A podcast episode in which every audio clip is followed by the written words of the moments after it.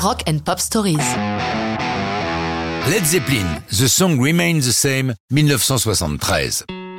Si, comme l'indique le titre, la chanson reste la même, elle est importante dans la carrière des quatre prodigieux anglais, n'ayons pas peur des mots, puisque ce titre est utilisé pour trois moments de leur carrière, la chanson, mais aussi un album live et un film. Commençons par la chanson, dont la musique est évidemment due à Jimmy Page. Originellement, ce n'est qu'un instrumental, un morceau d'ouverture pour leur cinquième album studio, Houses of the Holly. Lorsqu'il l'entend, Robert Plant n'a pas la même opinion que son comparse et lui dit « C'est vachement bien, ce sera encore meilleur avec un texte ». Les deux hommes se mettent d'accord sur la structure, Page a toujours un magnéto à cassette à portée de main, et en une journée l'essentiel de la chanson est en place, musique et paroles.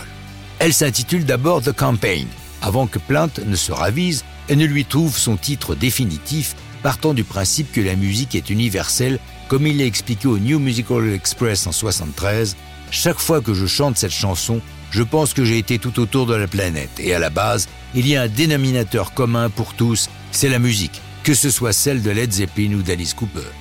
Pour l'enregistrement au printemps 72, à la Headley Grange, avec le studio mobile des Rolling Stones, Jimmy Page utilise deux guitares, une Fender Telecaster et une autre Fender mais 12 cordes cette fois, ce qui l'obligera pour les interprétations live à utiliser sa fameuse Gibson EDS 1275, cette fascinante guitare à double manche, l'un avec 12 cordes et l'autre avec 6. Quant à la voix de Robert Plant, elle est légèrement accélérée sur cette chanson. Ce Song Remains the Same sera très souvent joué dans les concerts, et puisqu'à l'origine c'était une chanson d'ouverture, elle débutera toutes les dates de la tournée américaine de 77, enchaînée avec The Rain Song, pour laquelle Page utilise la même guitare. Les 27, 28 et 29 juillet 1973, Led Zeppelin se produit trois soirs consécutifs au Madison Square Garden de New York. Ces trois concerts sont filmés et enregistrés. Pour le film, les chansons sont entrecoupées de remarques plus ou moins intéressantes des quatre membres du groupe.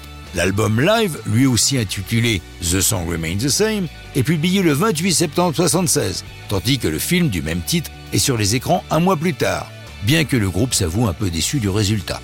À noter que le track listing est légèrement différent entre le film et l'album. Et surtout, les rééditions des années 2000 comportent beaucoup plus de chansons. Mais ça, c'est une autre histoire de rock'n'roll.